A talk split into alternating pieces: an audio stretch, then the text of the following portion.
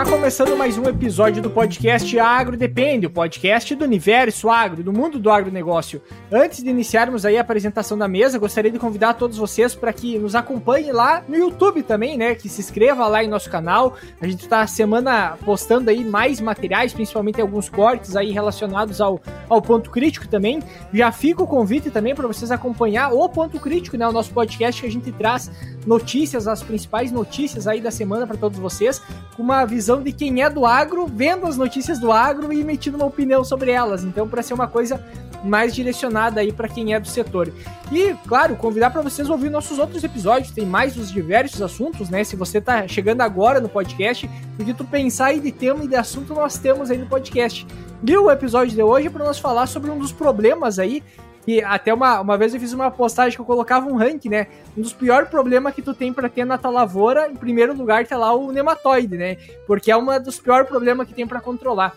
Mas, iniciando aí o episódio de hoje, então, meu nome é Eduardo Sebastiani. Meu nome é Cassiano Sartor Decker e Cristiano, se apresenta pessoal. Meu nome é Cristiano Belé, sou pesquisador da área de nematologia do Stafit Brasil, sediado aqui em Itaara, Rio Grande do Sul. E a gente chamou o Cristiano aí para falar novamente sobre nematóide, né? É um, um tema que está presente podemos dizer em todo o Brasil, e embora uh, muita gente uh, comente que no sul não é problema, tudo mais, hoje a gente vai falar um pouco mais sobre isso, né? Uh, os problemas que podem ser ou não o nematóide dentro do sul do Brasil e também falar um pouquinho sobre as estratégias de controle, toda a questão de o porquê ele está presente em maiores quantidades ou não, porque o nematóide, nematóide em si, ele sempre esteve ali, né? O problema dele é a quantidade que tu vai ter aí na tua lavoura. Mas, até para começar a prosa, essa questão, Cristiano, tu que trabalha nessa área já há um bom tempo, dentro do Rio Grande do Sul, como é que é essa questão no sul, o do nematóide? Hoje a gente tem realmente problema? Não tem? Porque muita gente fala que não tem problema de nematóide no Rio Grande do Sul, é só aqui para o Mato Grosso, né? Aqui é, é, bem comum, não tem quase uma variedade, uh, ou pelo menos as novas variedades são quase tudo tem uma resistência genética já. Mas como é que é estar tá ali para o Rio Grande do Sul, Santa Catarina, Paraná, enfim, no sul do Brasil? Aqui no Rio Grande do Sul, Santa Catarina, Paraná, a gente tem tanto problema de nematóide quanto do centro-oeste. Só que muitas vezes esse problema é subestimado, o produtor acha que é outra questão, principalmente confunde com manchas de fundo de solo, uh, solos de menor fertilidade, solos com afloramento de, de pedras, e aí eles acabam sempre dizendo que não é nematóide. Sim, é outra coisa menos nematóide. Para vocês terem uma ideia, a gente tem um, um levantamento aqui no nosso laboratório de várias amostras, mais de 7.500 amostras que foram analisadas nos últimos anos, desde 2018. Só para vocês terem uma ideia, dessas uh, 7.500 amostras e mais ou menos 97% delas têm a presença de um nematóide importante, ou seja, um nematóide das galhas, um nematóide do cisto, um nematóide das lesões, ou um nematóide uh, uh, espiralado, ou tem todos eles na mesma, mesma amostra, em níveis populacionais diversos. Ah, pega metade sul do Rio Grande do Sul, solos mais arenosos. A gente tem populações bastante altas, principalmente uh, quanto mais próximo ao sul, mais nematóide. Ao norte do Rio Grande do Sul ou Santa Catarina, a gente tem solos mais argilosos. Esses solos argilosos muitas vezes mascaram o problema de nematóide. A gente tem tanto problema no solo argiloso quanto no solo arenoso também. Mas o teor de argila, de argila muitas vezes mascara, porque são solos às vezes mais férteis, com maior teor de argila, uh, retém mais água e a planta consegue, às vezes, driblar o problema que tem ali. Mas quando chega lá na produtividade, a gente tem perdas de 30%, 40% de produtividade. Até quando a gente fala de, de problema nematóide, tem aquela, né? Geralmente o produtor ele já começa a desconfiar, não é, não é de uma hora para outra que o cara acha que tem nematóide, ele já vai acompanhando, né, com o uhum. tempo que vai aparecendo. Me corrija se eu estiver errado, né? Às vezes eu comento com os produtores que geralmente a mancha que dá na lavoura que ela é mais esticada, digamos assim, que acompanha as linhas, geralmente é mais ocasionada por nematóide, porque reboleira de fungo, uh, fungo geralmente dá em reboleira, né? E às vezes tu pode ter as duas coisas acontecendo ao mesmo tempo. Tu ter o nematóide e o fungo, um sendo favorecido pelo outro, né? Hoje, quando a gente pensa nos, uh, nos problemas que a gente tem, até para o produtor ou quem está desconfiado né, de que tenha problema na lavoura, uma das formas é identificar. Só que para identificar, a, a, não sei se, se, se vale isso para todos os nematóides ou é a regra geral para para analisar isso, eu tenho que coletar apenas no florescimento lá da soja, em volta da reboleira. Uh, tem algum momento para coletar? Eu poderia coletar antes, talvez, o, o, o, problema, identificar antes o problema, ou é só quando o problema está acontecendo na lavoura para mim fazer identificação? Assim, Eduardo. Existe um período ideal de coleta, que é o, o período de florescimento de cada cultura é onde que a gente vai ter a maior população de nematóides. Ali é o nosso período ideal. Mas muitas vezes o que, que chega? O produtor vê o problema na área ali, vê a reboleira e vai falar para o técnico, o agrônomo, ah, eu tive um problema nesse, nesse local ali, no final da safra. É válido fazer uma coleta, porque se tu achar um meloidógeno, um pratilencos, um heterodera, já é sinal que o problema já está aí. Se o problema está aí, a gente pode antecipar manejo. Não vai esperar a cultura da soja no próximo ciclo, lá em reprodutivo, para fazer coleta. Ou às vezes, ah, eu posso fazer uma coleta antecipada, pré-plantio? Claro que eu posso, só que tem que tomar alguns cuidados. Se tiver planta de cobertura, coleta a planta de cobertura. Se a área tiver em pousio, que não é recomendado, mas a gente vê muitas áreas em pousio, coleta principalmente soja guacha, plantas daninhas, mas daí tem que coletar todas as plantas daninhas, porque algumas hospedam mais meloidógeno, outras mais pratilencos, para a gente não tendenciar. Mas a gente vai, quando fizer essa coleta, vai mandar para o laboratório, vai ter um, um, indício do problema. A gente já pode pensar, ah, eu vou usar uma cultivar com baixo fator de reprodução, posso usar um biológico, posso usar um químico, posso usar as ferramentas que a gente tem disponível aí e depois, novamente, lá no florescimento da soja ou do milho, tanto faz, faz uma nova coleta para ver como é que está essa população para balizar seus próximos manejos no futuro. Então, a gente pode coletar em todo o período que for possível. Só que o ideal sempre é florescimento da cultura. Antes, depois, a gente vai ter uma noção das espécies que a gente tem na área. Não todas, não em nível populacional que vai estar tá elevado, mas ela vai estar tá aí. Sabendo que tem, já é passivo da gente ficar ligado. Até eu acho que esse é um dos principais uh, problemas que acabam dificultando uma possibilidade de controle até uma observação do nematóide na lavoura, né? Uh, a gente tem a, memória muito curta, podemos dizer assim, né? O produtor também tem. Então aconteceu no ano passado, ele tirou ali no final, que nem tu comentou. Muitas vezes a população já deu baixa, porque a planta às vezes já estava morrendo. Tem, é, que nem tu comentou, a maior quantidade vai ser ali na, na floração. Mas antes, às vezes, é, colocar, é coletado ou depois, então temos esse problema da coleta em si, né?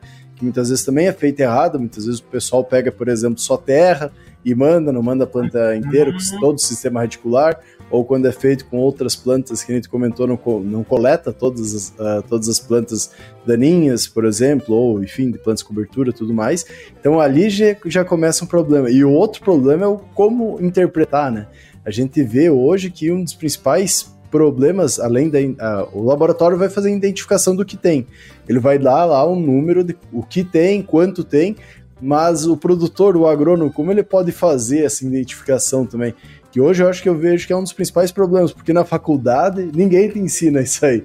Uh, é passado, você fala de nematóide, mas especificamente dizer quanto que é o que pode ser um problema ou não, geralmente não é passado. Muitas vezes é nem passado como você faz a coleta, né? Porque às vezes você acha que não é um problema. Então eu acho que esse é um dos pontos que tu poderia nos auxiliar aí a entender um pouco mais Além da coleta, como a gente pode fazer essa identificação e essa observação da análise depois ela estar tá retirada? Pensando que foi tirado no florescimento, a planta inteira, com um pouco de terra, todo o sistema radicular, tudo certinho, né? Vamos começar por um ponto que eu esqueci de falar da coleta. Que nem o Cassiano falou, o pessoal muitas vezes coleta muito solo. acha que o solo dos nematóides estão todos no solo, mas não é bem assim. A gente precisa coletar sistema radicular, bastante raiz, e não arrancar as plantas.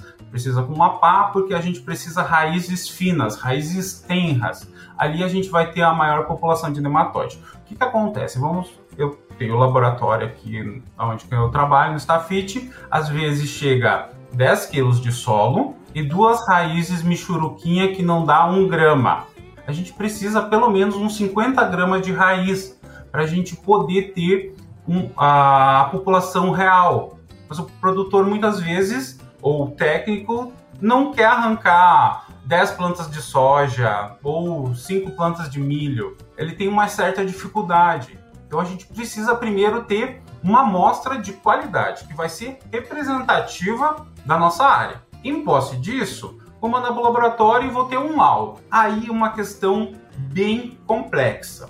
O laudo em si muitas vezes não quer dizer nada. Por quê? Aí eu posso ter pouco nematóide num solo arenoso e essa população já está causando problema. O tipo de solo muitas vezes modula a expressão do sintoma e as perdas. Solos mais arenosos, populações mais baixas, aparece um sintoma muito mais rápido. Porque são solos que não tem, não tem tanta matéria orgânica, não segura tanta água, são de baixa fertilidade. Todos esses pontos se juntam com o nematóide, que vai fazer um ferimento no sistema radicular, que vai ser uma porta de abertura para um fungo que vem depois. Principalmente, ah, um fusário, macrofomina, rhizoctônia, todos esses outros fungos tem porta de abertura livre.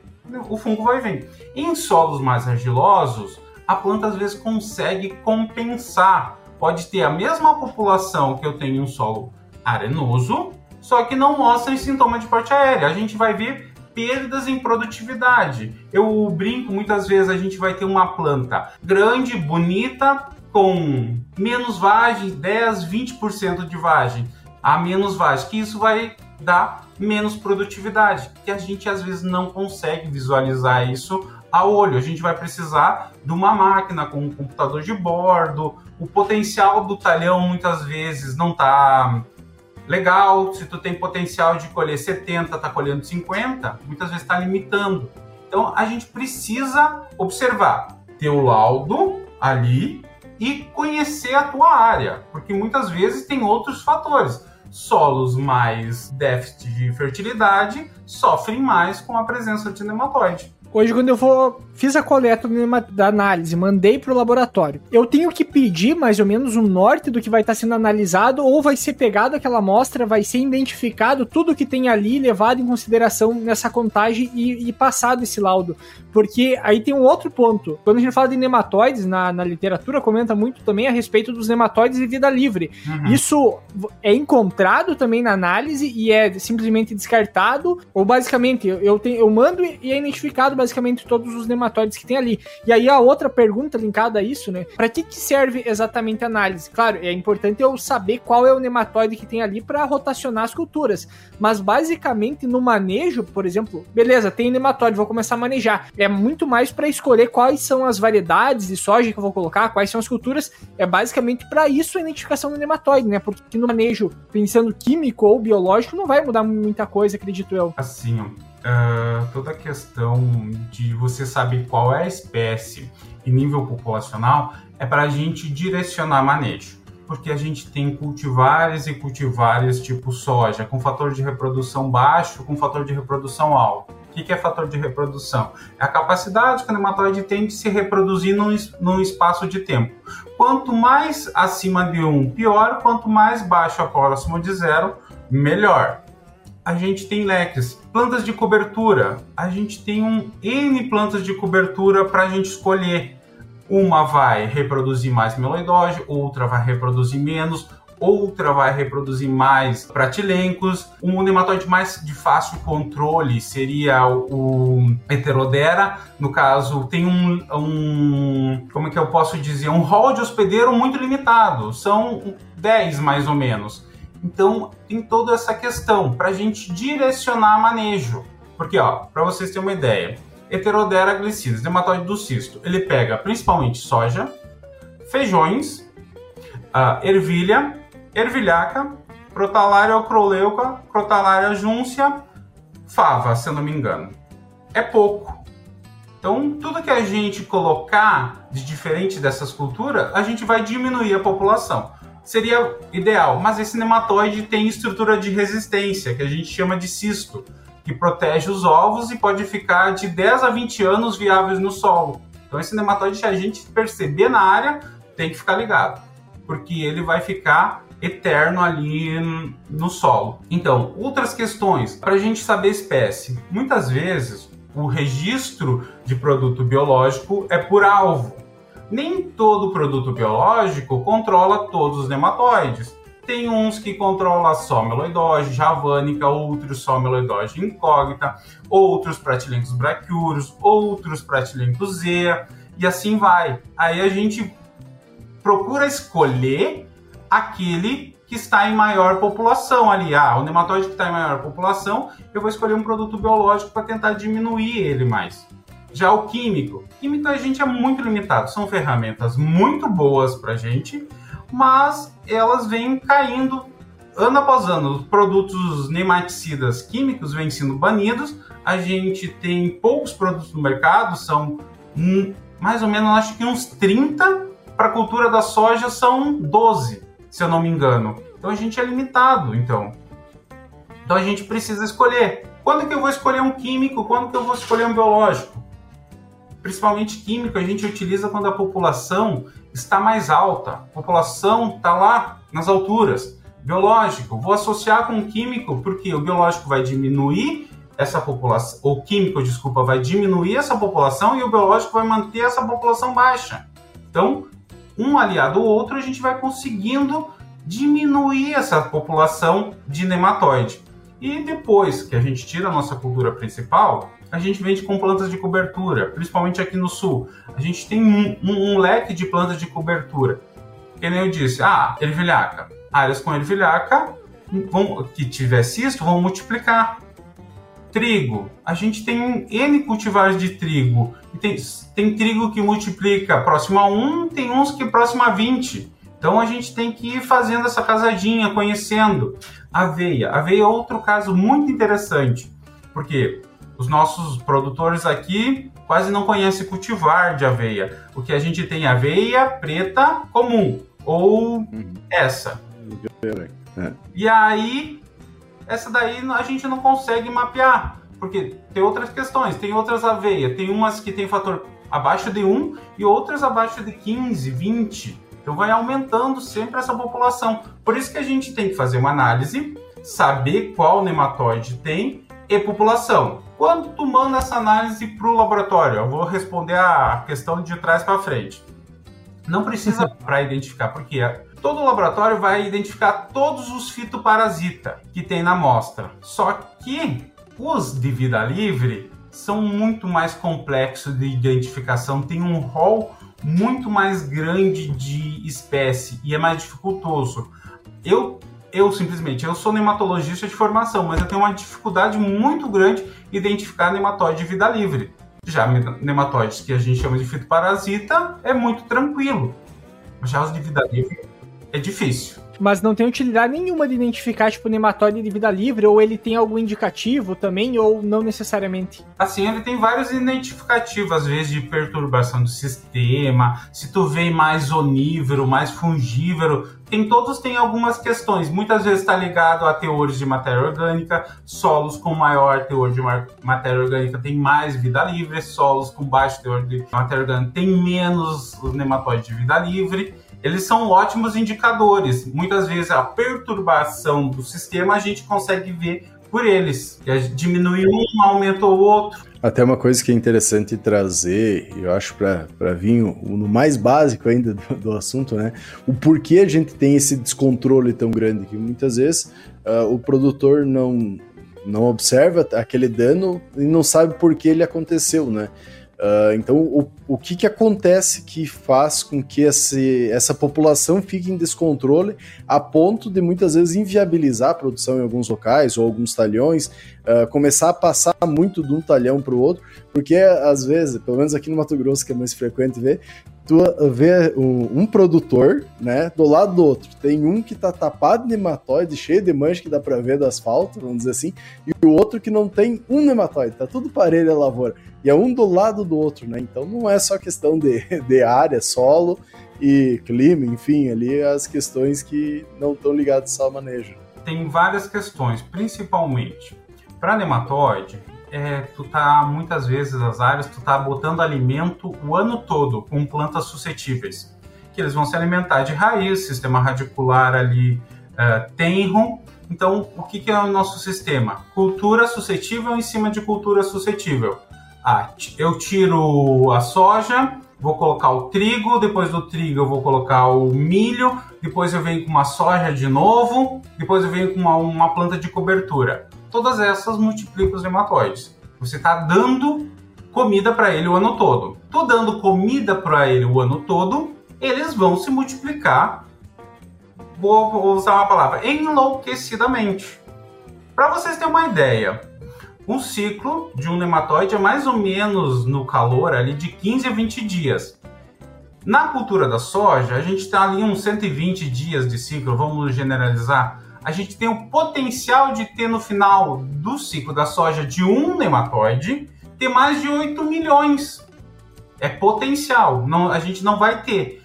Por isso, eles se multiplicam muito uma fêmea tipo de meloidóide pode produzir de 200 a 2 mil ovos em 20 dias. Então, eles se multiplicam muito. Por isso que, às vezes, ah, o que, que eu recomendo, muito, uh, levando em consideração, às vezes, o laudo de nematóide? Quando aparece um meloidóide, um heterodera, já fica ligado. Porque se tu deixar essa população dois, três anos, uma hora ela vai aumentar. E ela vai aumentar muito. O que eles multiplicam num ano, a gente leva dois, três anos para diminuir depois. Então é muito difícil, porque ele tem uma alta taxa de multiplicação. E ainda ele pode ficar na fase de ovos ali, esperando ter população ou ter raiz suscetível para ele uh, parasitar ali depois. Então tem toda uma questão de, de, de manejo de plantas, às vezes, assim, a gente não se preocupa com tratar essa semente ou aplicação de produtos via suco de semeadura quando está em populações baixas. Ah, deixa para depois. Muitas vezes eu escuto isso. Uh, eu imito laudos por causa do laboratório, o produtor ou técnico me, me liga, né? Ah, a população está baixa, não vou utilizar nada esse ano. Aí que está o problema. Pode ser que nos próximos anos essa população aumente. E aí diminuir essa população é difícil. Manter ela baixa é muito mais fácil do que diminuir ela depois. Tem que tomar esses cuidados, assim, ah, porque nível de nematóide é difícil. Existe umas tabelinhas que diz uh, baixo, médio e alto. Para vocês terem uma ideia, essas tabelas foram desenvolvidas para climas mais temperados, não se adaptam a nós. É só um parâmetro para a gente ver se a tua população está um, baixa, média e alta. Só isso. Tu tem que estar tá manejando desde as populações mais baixas para evitar que ela aumente. E aí, às vezes, manejo uma área, tipo assim, tem uma cerca de um produtor, a área de, de um lado tá bonita e a outra tá extremamente atacada. É muito comum de acontecer. Fazer por práticas de manejo do produtor. Às vezes não faz uma rotação de cultura, é difícil fazer rotação, não faz uma sucessão de cultura bem feita, não escolhe as cultivares bem, porque produtor, assim, muitas vezes em área nematóide ou em área, gosta de usar a mesma cultivar até encontrar semente. Para a área de nematóide seria ideal tu trocar essa cultivar a cada um ano, dois anos, para essa população de nematóide não se acostumar com aquele exudato radicular da planta e selecionar populações mais agressivas. Que produtor é uma, que faz isso? Até uma questão interessante a gente trazer. Tu explicando isso para nós, dá para ver muito que o nematóide é um problema que a gente não tem onde é correr. Ele vai estar tá lá. Vai. A gente vai ter toda a questão da produção, ainda mais com a intensificação que a gente tem da produção, né? Então a gente sempre vai ter esse problema e a gente vai precisar saber lidar e manejar ele como é as plantas daninhas, como são os fungos e tudo mais. Só que por essa alta intensificação que a gente teve até hoje, a gente entra nessa questão de estar tá conseguindo observar em maior uh, em maior grau, vamos dizer, ele agora, né? Que antigamente não era tão problema, muitas vezes porque não era tão intensificado, né? A gente vai pegar pro Mato Grosso aqui, teve problema depois que se começou soja, milho, soja, milho todo ano praticamente, né? Uhum. No sul a gente já vê soja, trigo, mas a gente sabe que a área de trigo às vezes ela é muito variável, não é todo ano que tá ali, né? Muitas vezes pode ser uma questão que está atrasando, mas cada vez está se intensificando mais. Né? Tem uma questão que você comentou ali, trigo, gramínea às vezes é muito difícil ver sintoma em gramíneas, assim, aquele sintoma acentuado de plantas mais uh, porte reduzidos, amarelecidos, porque são plantas que conseguem ter uma tolerância maior. Trigo, muitas vezes quando a gente arranca plantas de trigo, a gente não vê galha em áreas que tem problema no nematóide das galhas. Leva para o laboratório, dá populações extremamente altas aí é de difícil visualização, de difícil diagnose. Milho também. O milho às vezes é a planta tolerante, que nem um trigo. Às vezes a gente arranca a planta do, do milho ali, sistema radicular legal, leva para o laboratório e se espanta a população de nematóide que tem nesse sistema radicular e não vê uma galha. O arroz também é assim. A, gente tem muito problema aqui no Rio Grande do Sul, nematóide do arroz. Só que muitas vezes ele é marginalizado, porque a gente arranca uma planta de arroz, as galhas se rompem e aí leva para o laboratório e tem uma população lá. E o produtor diz: Ah, mas não tinha galha, nematóide das galhas. Que é difícil, às vezes a gente não consegue ter aquele. Eu chamo, como eu sou nematologista, aquela galha bonita da, da soja. As outras culturas não tem. O produtor acha lindo fica... também. O produtor acha terrível, eu acho bonito. já, é que já fica mais difícil. O problema do nematóide, claro, que é o nematóide de, de cisto ou da galha, que no caso da soja ali, que às vezes fica um pouco mais evidente uhum. o problema, é uma coisa, mas quando tu vai indo para os outros tipos de nematóide, até o próprio Pratilencos, por exemplo, alguns outros já começa a ficar um pouco mais difícil de fazer a identificação e concluir alguma coisa, muitas vezes no campo, né? E aí entra a importância de estar tá fazendo uma análise. Eu só tenho uma, eu tenho uma dúvida a respeito da, das raças de nematóide, porque se tu pegar uma, um catálogo, às vezes, de variedade de soja, às vezes é apontada a questão de raças diferentes. Aí entra o questionamento, né? Às vezes a gente tá discutindo assim, ah, tem nematóide, vamos começar a fazer o um manejo. E aí tu já tem um pouco mais avançado a parte de variedade, dizendo até qual é a raça do nematóide, né? Para que que é importante eu saber qual é a raça especificamente? Claro, eu acredito que é para mim escolher uma variedade de soja que não vai multiplicar mas também a, a, só que a raça ainda é muito específico, né? Eu trabalhei especificamente com uma raça de nematóide. Vamos lá. Quem tem raça é nematóide do cisto, que é o Heterodera glicine. Já a Meledóide javânica, incógnita, a gente não tem raça. Para vocês terem uma ideia, no mundo tem 16 raças possíveis para o nematóide do cisto. No Brasil já foi detectada 11 e aqui no Rio Grande do Sul e Santa Catarina a gente já detectou 9. Qual a importância da raça? A gente precisa fazer um teste que se chama teste de raça para saber se é raça 1, raça 2, raça 3, raça 4. Por quê? Não existe cultivar que a gente chama de multirraças. Ela tem resistência a 4, 5 raças somente. A chance da gente pegar uma cultivar ali, ah, tem resistência à raça 9 e colocar numa área que tem raça 2, ela não vai funcionar. Então, por isso que a gente, naquele catálogo vai ter uh, ah, HG, abre parênteses, R3, R4, 4+, 6, uh, 10, 11. Essas raças que ele controla, ou que ele mantém a população mais baixa. As demais vão se multiplicar novamente. Então, por isso, para soja, a gente precisa saber qual é a raça do Heterodera nematóide do cisto para escolher essa cultivar adequada, porque senão é um tiro no escuro. Eu vou ter ali heterodera, não vou saber qual é a raça, vou pegar uma cultivar X lá, que tenha 4, 5 genes ou alelos de resistência a raças, e tem uma raça diferente.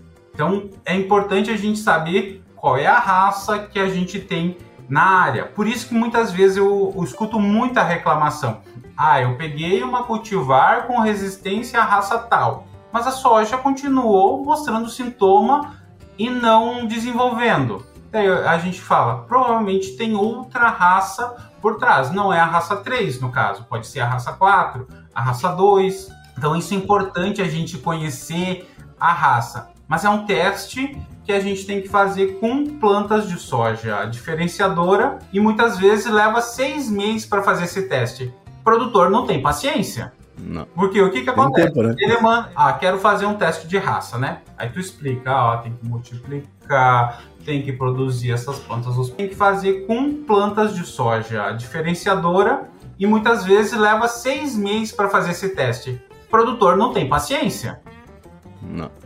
Porque o que que acontece? tempo, né? Ele manda, ah, quero fazer um teste de raça, né? Aí tu explica, ó, tem que multiplicar, tem que produzir essas plantas ah, diferenciadora, vai levar uns 4 a 5 meses. Deu 15 dias, ele te liga, já tem o resultado? é bem assim, pessoal. E então é um teste demorado, só que daí o pessoal não tem paciência de esperar ele. Mas ele é muito importante para a gente saber qual é a raça que tem na área e procurar uma cultivar que seja resistente a essa área. Só a cultivar vai dar conta? Talvez não. Pode ser que a gente tenha a raça principal embaixo tem uma, as outras raças embaixo do guarda-chuva. E aí a gente vai selecionando a importância de usar uma cultivar com resistência. Para preservar essa resistência, eu vou usar um químico, vou usar um biológico junto também. Não usar ela como um método sozinho, um pilar único de manejo ou um pilar único de controle. A gente precisa associar os outros junto para preservar essa resistência. Porque senão, um ano, dois anos, três anos usando essa cultivar, eu vou selecionar populações mais virulentas e vai quebrar a resistência. Daí não vai mais nos ajudar. Até se a gente vai analisar essa questão de controle, né? Ou melhor, conviver com a, pra, a praga, não, Dormir doença, inimigo. É, isso. Então é, é uma questão que a gente entra essa parte varietal de cultivares, enfim, a resistência genética dos cultivares ao nematóide ele é um pilar, acho que é importante essa parte cultural, acho que é uma das principais, né, para tentar buscar esse equilíbrio. Mas a gente também entra nas possibilidades que nem o biológico, o químico, o tu comentou. E esses é os que mais a gente vai ver o pessoal usando. Querendo ou não, uh, sempre a gente tenta resolver o problema com produtos, né? A gente sabe que não é o melhor, a melhor questão, que tem uh, essas outras, tanto genética quanto também a questão de manejo, que conseguem auxiliar muito mais varietal. Porém, a gente sabe que quem é o carro-chefe acaba sendo toda a parte uh, ligada a, ao custo, né? O que vai pagar a conta, vamos dizer assim, né? Que é plantio de soja, plantio de trigo, plantio do milho. Então, ligado a essa, a gente vê muita utilização de químicos e biológicos. Se a gente utilizar esses químicos e biológicos para ter uma eficiência maior, como a gente pode fazer isso? A gente bota no suco, a gente pega e pulveriza, como a gente vê alguns fazendo. Como é que é a melhor controle quando a gente vai utilizar isso? Assim, ó. Tudo a gente deve levar o que está dito em bula. A bula nos vai dizer muita coisa. Eu vou pegar químico. A gente tem três opções de aplicação de químico: ou tra tratamento de semente, suco de semeadura ou plante aplique. É uma nova modalidade de aplicação de produto químico. Você faz o plantio e faz a aplicação logo depois. Quando você vai para biológico, a gente tem melhores performances em tratamento de semente e suco de semeadura. O que, que a gente tem visto muitas vezes? Pessoal, por facilidade, quer aplicar produto biológico em área total, ou principalmente quando a cultura passa ali de V2, V4, por aí. Tudo facilidade. Mas às vezes a eficácia de controle desse tipo de aplicação não é das melhores.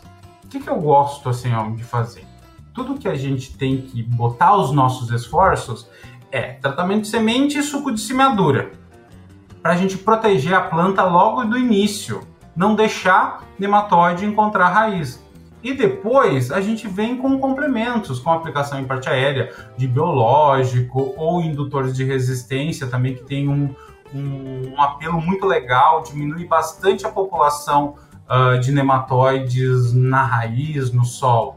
Mas a gente utiliza muitas vezes como um complemento ou bem antecipado. Não lá onde o nematóide começou a causar problema em reboleira ou diminuição de tamanho, é que é o pessoal quer aplicar para resolver o problema. Não vai adiantar. É que nem o pessoal falando que a abamectina em parte aérea controla nematóide. É difícil, né? Vai resolver. Às vezes a gente utiliza as abamectina, que é aquelas utilizadas para outras pragas. Para nematóide, a concentração dela é muito maior do que aquelas. Então, e outra, a abamectina não é móvel, precisa chover, precisa descer, tem todas essas questões que não é tão fácil. Mas por questão de praticidade, o produtor vai lá, eu vou aplicar uma abamectina para controlar nematóide em parte aérea.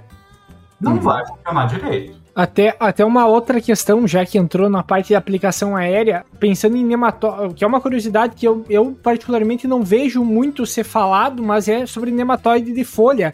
Realmente é um problema que se encontra, é raros casos, como é que, como é que funciona essa dinâmica? Porque a gente tá acostumado com o nematóide no solo, na folha é, é outra história, digamos assim, né? É outra história, mas vamos lá. O problema do nematóide de parte aérea, ou da soja loca2, ou da síndrome da haste verde da soja, ou do algodão, é problema para ali para a questão do matopiba, a questão ao norte do Brasil. Aqui no sul, a gente raramente encontra ele na soja. É mais encontrado no arroz do que na soja, porque é o mesmo nematóide, o Aphalencoides besse, pega soja e pega arroz mas aqui ainda não, não tem. Não tem condições uh, edafoclimática para ele se desenvolver, porque é um nematóide que precisa de filme de água para se movimentar por fora, por dentro, e a gente não tem condições. Mas para o norte do Brasil, a gente tem mais condições. Só que assim, é um nematóide muito difícil o controle porque ele se esconde nas estruturas reprodutivas, o produto químico tem que acertar, o biológico também vai ter que acertar. A gente não está tendo ainda uh, produtos, tanto químico como biológico, com uma eficácia de controle muito alta. Controla, controla, mas a eficácia de controle ainda baixa. E é um nematóide mais recente, ainda tem poucos estudos em cima deles. O pessoal sempre mais ao norte que está estudando esse nematóide. Para vocês terem uma ideia, aqui eu encontro mais ele no arroz do que na soja, mas no arroz ainda ele não é problema, porque as cultivares de arroz atualmente têm fonte de resistência que hum, limita o desenvolvimento deles. A gente encontra esporádico. Até a gente pegando, pensando na questão de clima, né? A, a gente observa que a, a, parte do nematóide, o problema que ele acaba trazendo é um desequilíbrio que está ali no solo, enfim, que nem a gente estava comentando, por tu colocar muito uh, só o alimento que ele come, né? Ele vai se multiplicando, multiplicando, multiplicando, até o ponto que ele, se tu não controlar, ele vai com, comendo, parentes, tudo que tem ali, porém tu não vai produzir nada também mais nesse solo, né? Que é o que a gente observa em algumas áreas. Então aumenta tanto a população que inviabiliza a produção. Mas uh, a gente consegue observar muitas vezes que em alguns anos, vamos pegar o exemplo de anos de seca que vinha do Rio Grande do Sul, Uh, nesses anos de seca, a gente acabava tendo mais presença ou uma influência maior, e agora pensando no ano que a gente está presente, né, um ano de El Ninho, esse El Ninho ele pode alterar alguma coisa ligado a isso? Como vocês veem isso junto da, dentro da pesquisa? As interferências climáticas, ela tem alguma coisa ao diminuir, ou aumentar, enfim, a população dos nematóides? Na verdade, não vai diminuir, só vai mascarar. Por quê? Vamos lá, em, sol, em anos que a gente tem déficit hídrico, a gente tem déficit de água. Aí o nematóide vai pegar parte da água que tem na planta e a planta vai sofrer mais e a gente vai concentrar uma umidade maior na rizosfera dessa raiz. E ali o nematóide vai se multiplicar e se desenvolver bastante. Quando a gente tem anos mais uh, chuvosos, gente, o nematóide vai se multiplicar igual, só que a planta vai conseguir colocar mais raiz e captar mais água. Mas nós vamos ter uma planta lá desenvolvida e se arrancar o sistema radicular comprometido mas com mais raiz. Às vezes isso mascara, porque o sol vai ter mais água disponível, o nematóide vai drenar água para ele nutrientes, mas a planta vai conseguir captar mais água também. Então isso mascara. A população de nematóide não vai interferir. Só vai interferir no produtor. Ah, em ano seco eu tenho problema de nematóide, em anos com mais chuva eu não tenho problema.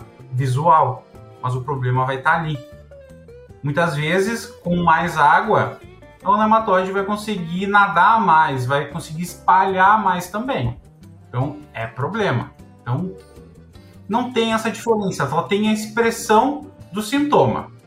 Hoje, quando a gente fala de, da parte de manejo, né, a gente entende que não existe uma receita pronta para nematóide. Às vezes, quando a gente comenta para os produtores, né, que, ó, a partir de agora, beleza, tu encontrou nematóide na tua área, agora começa o manejo. Entra rotação de cultura, entra buscar cultivares resistentes àquele tipo de nematóide, a utilização de nematicida, aí já entra uma pergunta, eu utilizo nematicida daí, por exemplo, nematicida biológico, algo assim, em todo, todo ano e todas as culturas e vou monitorando, né, a evolução daquele problema na lavoura. Entra a questão da colheita também, né, a última área ser colhida, às vezes a última área ser plantada, limpeza de equipamento. Então são uma série de processos aí que o produtor tem que dar uma atenção maior para mane manejar o nematóide. É mais ou menos isso, depende muito de qual é o nematóide, porque a, a distribuição dele geralmente é através do maquinário que ele vai se uhum. distribuir ou não necessariamente. A maioria é por maquinário que vai se distribuir. Mas é o seguinte, a maioria dos nematóides que a gente tem por aqui são nativos, exceto heterodera que foi introduzido. Então, os nossos manejo que a gente vai fazendo vai selecionando populações que vai aumentando. E aí a gente vê qual população tem. Muitas vezes a gente tem problema com vários. A gente muito vezes são mistura de pratilencos com meloidose, com heterodera, com os outros, todos eles juntos Aí para que lado que a gente se atira? Aí a gente vai começar. Quem está em maior população, vou pegar uma planta com baixo fator de reprodução para eles, vou escolher produtos que têm um leque de alvos maiores para ir diminuindo. Uh, que tu falou de produtos, enquanto aplicar, o ideal seria aplicar em todas as culturas para a gente manter essa população baixa. Porque o que, que acontece muitas vezes? Produtor faz uma aplicação ou de químico ou de biológico ali na soja, mas na cultura do trigo não faz uma aplicação. No trigo a gente já é mais limitado, a gente vai ter que usar biológico, porque o químico é registro alvo cultura, biológico só por alvo. Aí o produtor muitas vezes não quer fazer. Aí eu chamo de manejo eletrocardiograma. Tu diminuiu na soja, aumenta no trigo. Aí volta lá com milho, faz uma, um, manejo de nematóides, volta na soja, faz mais manejo, vem para a planta de cobertura, não faz manejo, não faz aplicação. E aí a gente começa a ter baixa aumenta, baixa aumenta. Lembra que eu falei anteriormente? Eles têm uma capacidade de multiplicação muito grande. Qualquer deslize que a gente fizer, eles voltam a aumentar. Não vai ter o que segure. Então a gente precisa estar manejando. Descobriu que tem problema na área, é manejo de convivência. Eu vou trabalhar com cultivar, eu vou trabalhar com químico, eu vou trabalhar com biológico, eu vou trabalhar com rotação, vou trabalhar com plantas de cobertura, vou fazer a aplicação de um produto de entorno de resistência para diminuir essa população. Então eu vou trabalhando e eu vou observando como é que essa população vai se comportando. Ah, às vezes eu errei na cultivar. A cultivar me aumentou muito a população vou ter que usar um químico uh, mais potente para diminuir essa população de novo e continuar utilizando o biológico. Assim, seria mais ou menos ideal. A gente deve olhar o sistema e manejar o sistema, não somente uma cultura principal, ou é soja, ou é milho, ou é qualquer outro, ou algodão também ali para o centro-oeste. Então a gente precisa olhar todas as culturas todos os cultivos nessas áreas que a gente tem problema, para a gente produzir satisfatoriamente. Porque qualquer deslize, essa população volta a aumentar. Só uma questão, tu comentou a respeito de indutor de resistência. Quando a gente fala indutor de resistência, tu se refere, por exemplo, a um fosfito, a um algum. A, tem os produtos à base de ácido salicílico, jasmônico. Esse... Eles, eu, eu aplico foliar e ele induz a resistência na planta, digamos assim, vai, vai diminuir vai, o efeito do Vai diminuir a reprodução e o desenvolvimento do nematóide. Existem alguns produtos que é aplicado assim ali em parte aérea, mas antecipado, não lá em R1, ali VC, V4, V6, eles funcionam muito bem. Só que ele sozinho não faz milagre, muitas vezes. Às vezes ele é um complemento Sim. do que a gente tem feito ali no tratamento de semente. Funcionam muito bem. Acho que essa questão que tu comentou de tratar o sistema é a palavra-chave, né? O que deve ser feito é tratar o sistema em si, porque é uma doença, entre parênteses, vamos dizer assim, que vai pegar tanto na soja, vamos dizer assim, que seria a cultura principal, mas ela se mantém nas outras e só tu consegue só resolver o problema para a próxima safra de soja se tu manejou na cultura que está no entre meio disso aí. Então é muito interessante trazer essa questão, porque é quase uma forma de a gente começar a relembrar que a lavoura é um sistema e a gente não pode olhar só a cultura, não só para o nematóide, mas para todas as outras doenças, pragas e tudo mais. A gente sempre tem que lembrar o sistema. E até dentro disso, uh, ah, para dar um recado final aí pro pessoal e tudo mais, uh, o que tu indicaria, o tripé, vamos dizer assim, do manejo, alguma dica pro pessoal que tá com problema no nematóide, pro pessoal aí que quer Ou quem tem não sabe. É, quem tem não sabe também, pra gente realmente conseguir trazer uh, pro pessoal aí, conseguir desenvolver cada vez mais a lavoura e conviver e nem tu disse, acho que essa é a melhor palavra, né? conviver com o nematóide de uma forma mais saudável. Primeiro, assim, pessoal, tem que observar lavoura, ver se tem alguma coisa que está limitando o potencial produtivo, tanto em solos arenosos quanto solos argilosos, e investigar isso. Pode ser nematóide? Pode ser nematóide. Ah, pode ser nematóide mais fungo de solo, porque essa casadinha é quase em 100% das amostras que a gente recebe aqui. Ó, tem presença de nematóide, tem um fusário, tem uma risoptônia, tem uma macrofomina, tem alguns outros também. Então, muitas vezes, quem vai matar a planta não é o nematóide, e sim o fungo que vem depois. Então, a gente precisa manejar tudo isso. A partir de conhecer qual é o nematóide a população, a gente começa a ver o que, que a gente tem disponível no mercado ou na região. Não pode, eu, ah, eu vou dizer, ah, tem que cultivar X, que vai reduzir ou diminuir bastante a população. Mas na região ela não está disponível, ela não vai bem. Então eu vou aliar um outro, uma outra uma estratégia.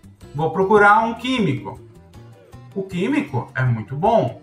Ele vai dar aquela questão de choque, vai diminuir essa população de nematóide, quando eu associo com o biológico, essa população de nematóide vai ficar mais baixa.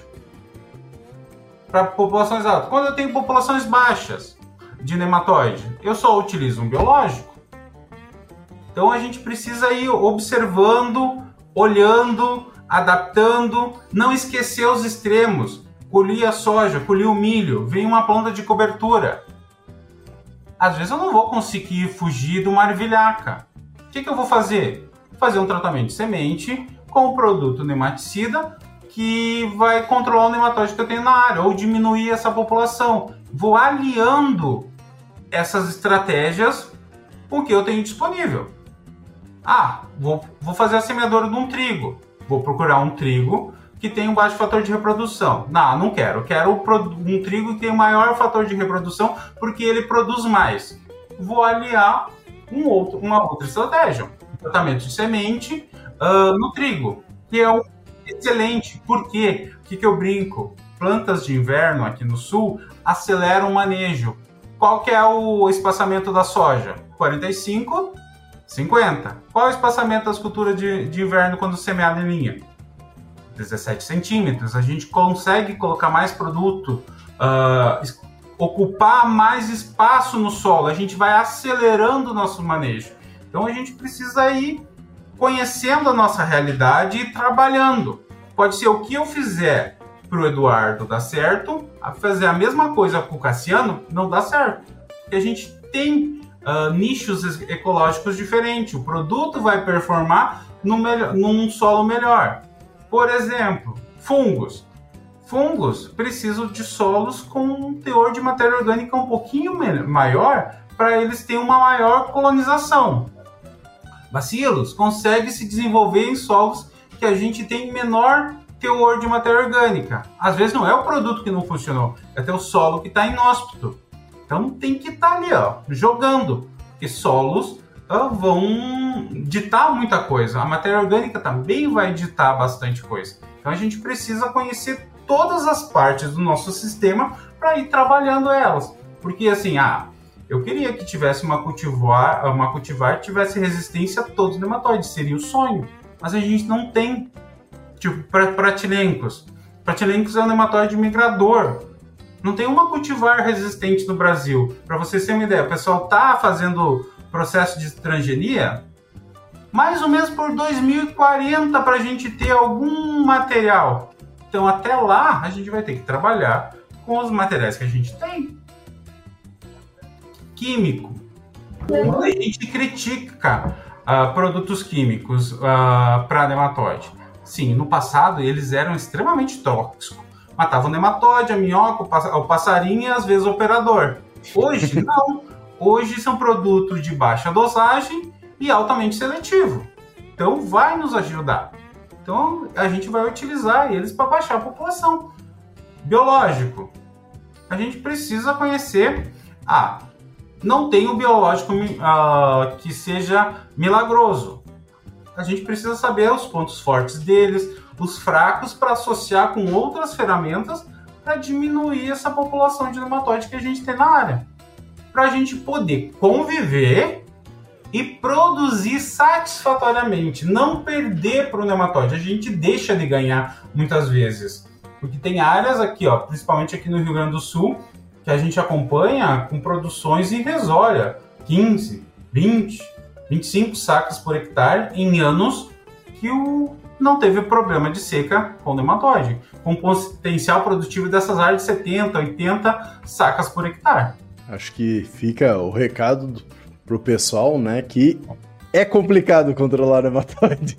Não é tem muito... o que fazer. Mas a gente consegue conviver com eles. Não, eu digo, não tem o que fazer da parte de ser complicado. O que tem a fazer é tentar entender o que tu tem na tua lavoura, tirar toda essa parte de análises, mandar nas análises da forma correta, manejar não só dentro da cultura, mas sim dentro de todo o sistema o ano inteiro, para que assim a gente consegue conviver com ele, né? Porque ele sempre vai estar tá lá. O que a gente tem que trazer é manter a população equilibrada para que ele não cause tanto dano, vamos dizer assim, para nossa lavoura. E aí que está o maior desafio, né? A gente fazer esse controle juntando todas essas ferramentas. Esse, esse dia até eu fiz uma, uma piada lá no sextou lá que a gente posta no Instagram, falando assim, ó, sextou no agro, né? Dia de economizar no nematicida.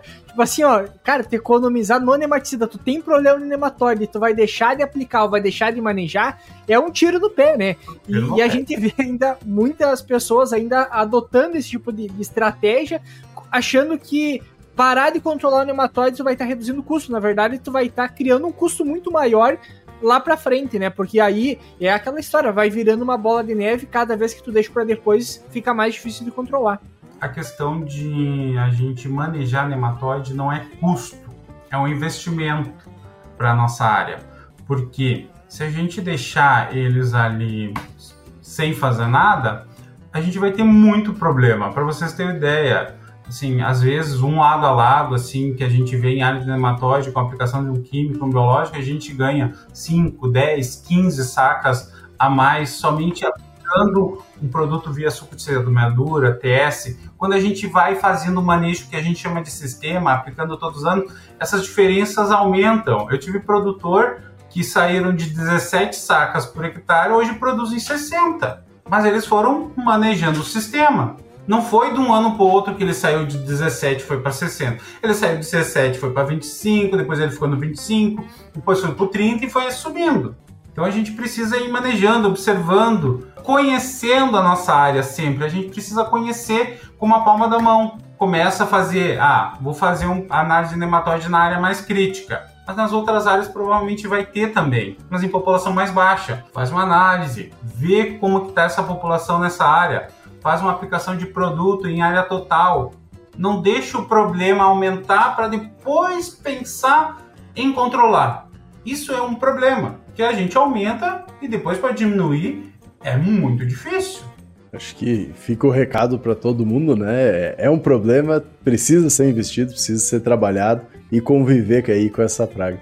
Até, Cristiano, deixar um tempinho aí para tu dar teu recado final pro pessoal, quiser fazer um jabá, pode ficar bem à vontade. Não, pessoal, assim, o recado é, a gente precisa conhecer as nossas áreas, se tem problema ou não, fazer análise de nematóide todo ano, manejar esses nematóides durante todos os ciclos das culturas para ir diminuindo e a gente ter menos perda possível. Porque muitas vezes essas perdas vão ser muito superior do que tu vai investir para manejar eles. Então, deixo esse recado para todo mundo. Uh, questão: se o pessoal quiser mandar umas análises para nós aqui no, no laboratório, estamos aí. Como Cassiano disse, para fazer um jabá para nós. Qualquer coisa é só me chamar. Eu, depois eu passo meu contato para os meninos aí. E aí a gente vai conversando. E outra, pessoal, uh, se vocês tiverem uma dúvida, alguma questão, pode me ligar, pode mandar mensagem que a gente tira porque a gente não precisa ficar com dúvidas. O problema é a gente ter dúvidas. A gente precisa sanar essas dúvidas para poder conhecer o nosso problema. Ou o nosso problema é diminuir ele, ou quase eliminar, porque eliminar nunca vai. Essa, ele, eu brinco, o nematóide está aqui antes de nós, com nós, e vai ficar lá para os nossos filhos. Eles são naturais do solo. Eu brinco, mas é, é verdade. Então a gente precisa é conviver com eles. Até vou deixar aí a, as redes sociais do Cristiano, está na descrição do episódio. Quem tiver dúvida lá, pode entrar em contato com ele, dando LinkedIn quanto consultoria, Instagram dele. Consultoria gratuita. Aproveitem. Uh, no mais, Cristiano, gostaria de agradecer aí tu disponibilizar um pouquinho do teu tempo para conversar conosco sobre esse assunto que é tão importante e a gente tem muito pouco conhecimento sobre. Então, eu acho que um dos principais problemas do agro brasileiro hoje, que ainda não, a gente não sabe manejar também, e que a gente precisa que tenha muito investimento aí, tanto em ciência, desenvolvimento, para que a gente consiga entender cada vez melhor e também fazer manejos aí de controle também, ou melhor, de convivência também cada vez melhor. Então, agradecer novamente, convidar todo mundo também a, a ouvir nossos outros episódios, nos seguir nas nossas redes sociais curtir lá, dar cinco estrelas no Spotify e também, e para quem quiser ver a nossa cara aí também, agora a gente tá no YouTube. Então, por hoje era isso. Até a próxima, pessoal. Valeu! Valeu, pessoal!